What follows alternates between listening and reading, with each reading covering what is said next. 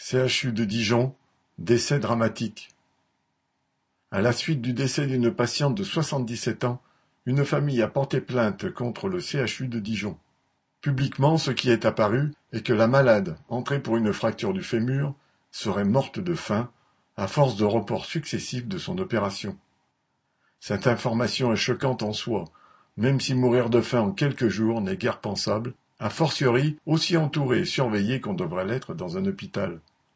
Une enquête a été ouverte qui aujourd'hui encore est loin d'avoir abouti. Beaucoup de points restent à éclaircir, mais la façon même dont cette patiente, entrée via les urgences, a d'abord été admise en chirurgie gynécologique avant de pouvoir être transférée en traumatologie, le service dédié, qui n'avait pas de place pour l'accueillir à son arrivée, est caractéristique. En traumatologie, l'opération a été prévue puis reportée pendant quatre jours successifs, avant que l'état de cette patiente se dégrade. C'est ainsi que, chaque jour, elle a été laissée à jeun le matin en vue d'être opérée jusqu'au soir, où finalement elle pouvait recevoir à manger, mais l'a-t-elle fait, car l'opération devait être reportée au lendemain, et ainsi de suite.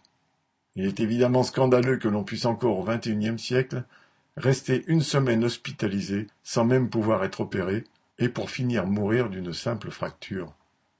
Mais ce drame a aussi mis en lumière la situation catastrophique dans laquelle l'hôpital de Dijon vit actuellement, et qui est un scandale d'un autre type. Il a été mis en couple réglé et subit un démantèlement systématique.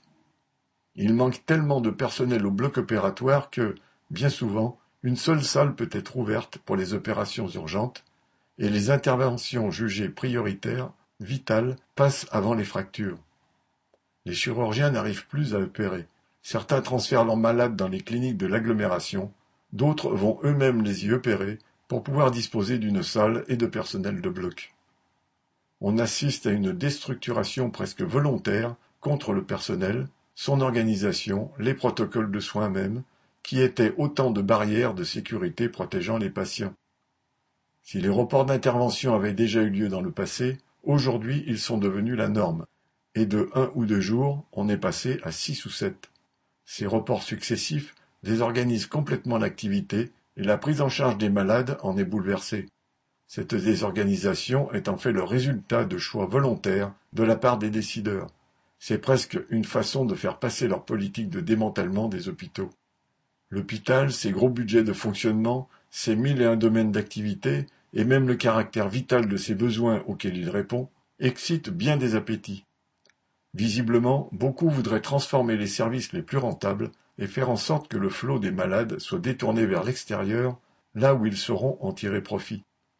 Chaque secteur, découpé en confettis, est une occasion pour un laboratoire de placer telle ou telle nouvelle technologie, pour un fournisseur de placer tel produit et de vendre tel service, pour une clinique privée de s'emparer de tel ou tel secteur particulièrement rentable.